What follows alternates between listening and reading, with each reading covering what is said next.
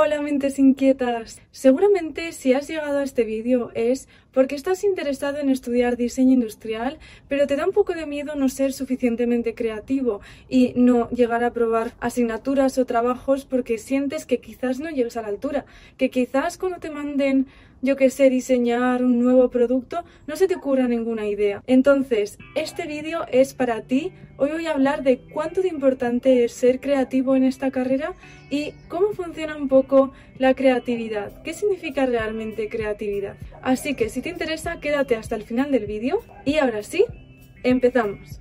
Bienvenidos todos al canal de diseño industrial de YouTube, desde Suecia y España. ¿Me acompañas? Proyectos, recursos, tutoriales y mucho más. Oye, espera, que no te he dicho cómo se llama el nombre del canal. Colas de ideas, suscríbete.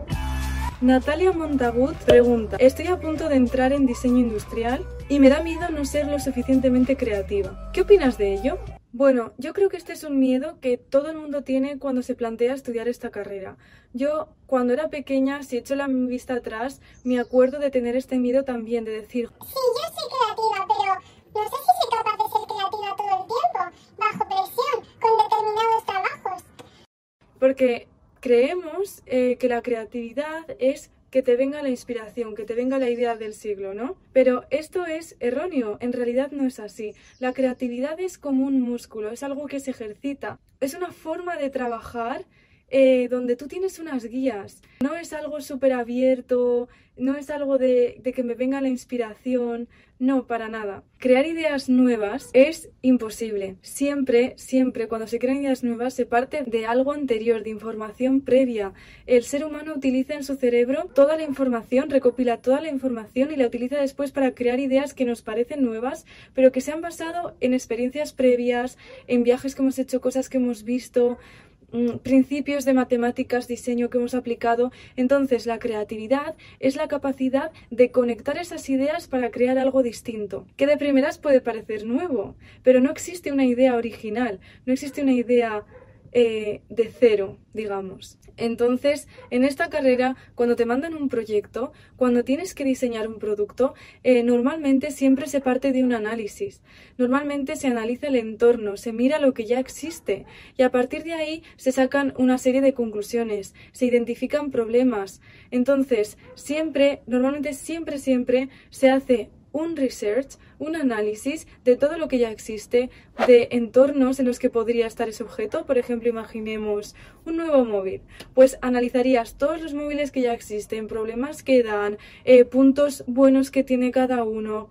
Eh, luego analizarías cómo se utilizan los móviles, qué hace el usuario con un móvil, cómo lo coge, qué partes del cuerpo tiene que utilizar, en qué momentos del día, cómo se siente cuando utiliza las distintas partes. Entonces recopilas muchísima información con la que no te será nada difícil encontrar una idea sobre la que trabajar. Al revés, normalmente se encuentran muchísimas ideas y eres tú el que tiene que hacer el filtro y descartar o elegir en cuál prefieres enfocarte.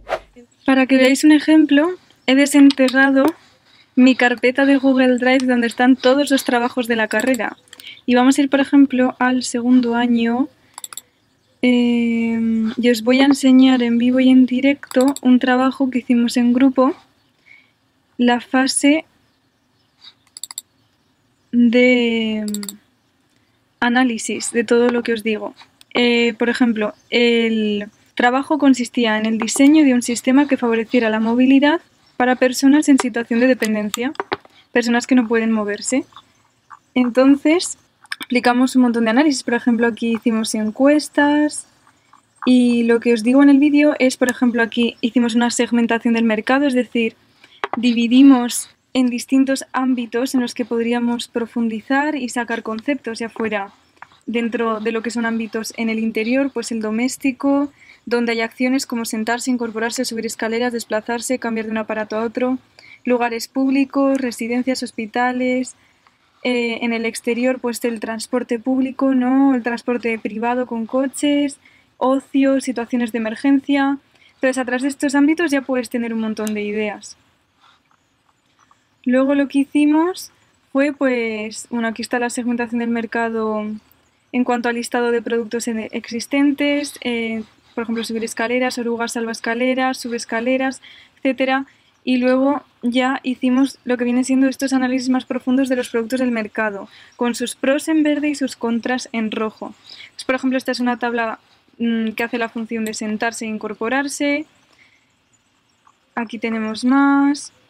Luego aquí una tabla con la función de subir escaleras, eh, salva escaleras se llaman. Bueno, sillas de ruedas, más sillas de ruedas, más salva escaleras, otros aparatos así relacionados para lugares públicos.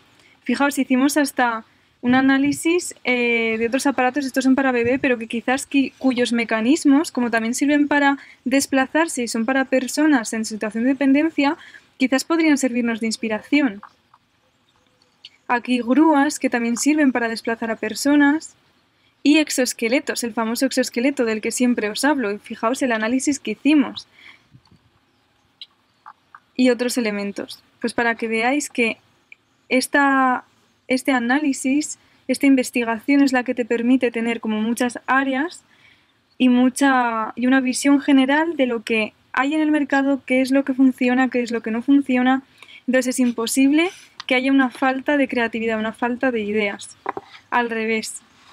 Entonces, cuando empieces esta carrera te darás cuenta de que sí hace falta ser creativo, es decir, tienes que tener la capacidad de pensar distinto, ¿no? De, de que se te ocurran ideas, de conectar eh, conceptos para crear algo distinto. Pero todo el mundo es creativo, todo el mundo tiene esa capacidad. Unos más desarrollada que otros dependiendo de, de si te has dedicado toda tu vida a hacer excels o si te has dedicado o si eres una persona curiosa mm, que le gusta hacer muchas cosas.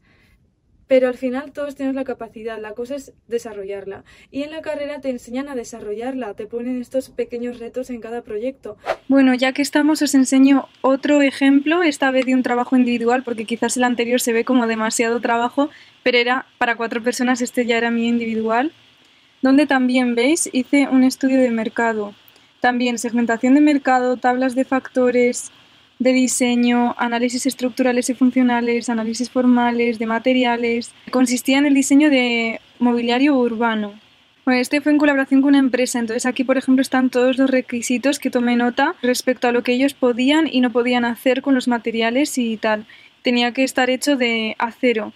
Y yo iba a hacer, creo que un banco, creo que ya lo tenía claro. Y bueno, claro, hice como un análisis un poco, pues de un análisis histórico, por ejemplo, respecto al mobiliario urbano en la actualidad?